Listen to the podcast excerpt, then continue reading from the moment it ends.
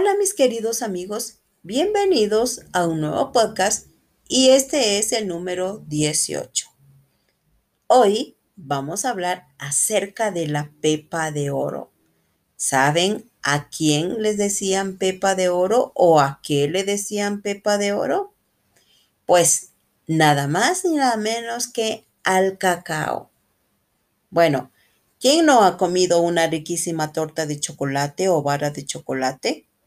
O también un chocolate caliente y si le agregan un pedazo de queso, queda fenomenal, riquísimo, de verdad. Pues debo decirles que a mí me encanta el chocolate de toda forma que existe. Y vamos a descubrir el origen de la pepa de oro, es decir, el origen del cacao. Primero vamos a ver de dónde viene esta palabrita. La palabra cacao procede del azteca cacahuatl. En esta sociedad usaban como moneda y también como un producto de consumo. Qué importante que era el cacao para ellos, ¿verdad? Y viene más, viene cosas mucho más interesantes acerca del cacao. Existe una leyenda de los aztecas, que según esta leyenda, el cacao era el árbol más bello del paraíso de los aztecas y le atribuían múltiples virtudes. Calmaba el hambre y la sed, proporcionaba la sabiduría universal y curaba enfermedades. Miren, qué importante que era. Por otro lado, se dice que los primeros árboles de cacao crecían de forma natural en las selvas tropicales. Qué bonito encontrarse un árbol de cacao en la selva, ¿verdad? Como una forma silvestre. Aquí deben cultivarlo y cuidarlo para tener un muy buen producto, pero en la época, pues lo tenían al aire libre. En cambio, vamos con otra sociedad, los mayas. Para ellos simbolizaba vigor físico, longevidad.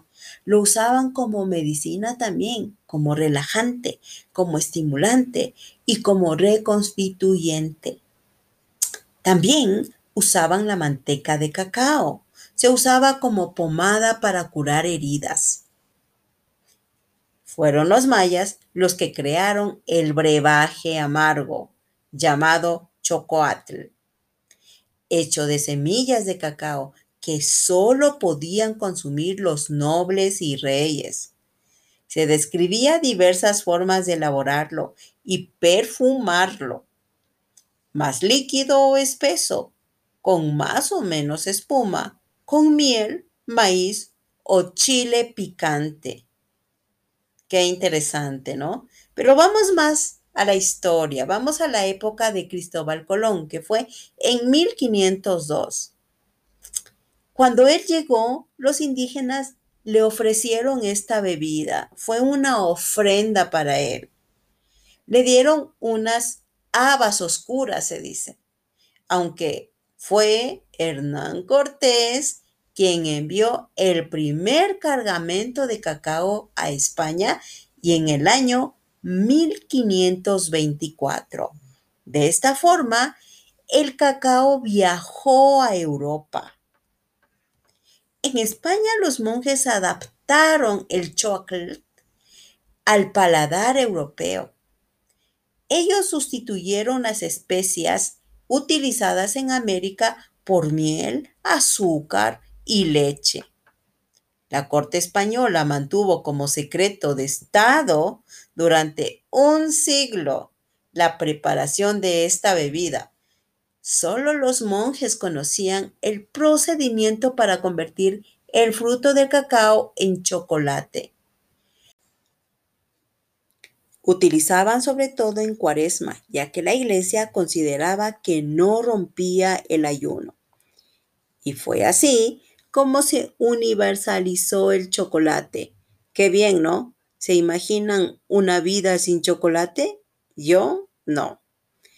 Esto es, mis queridos amigos, espero que les haya gustado y sea útil para seguir aprendiendo nuestra maravillosa lengua.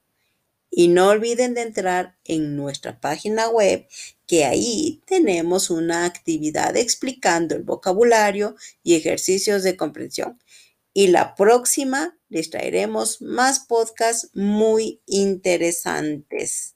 Nos pueden escuchar en Spotify, iTunes, en YouTube, en Facebook y en nuestra página web que es www.espansol.com. Hasta la próxima.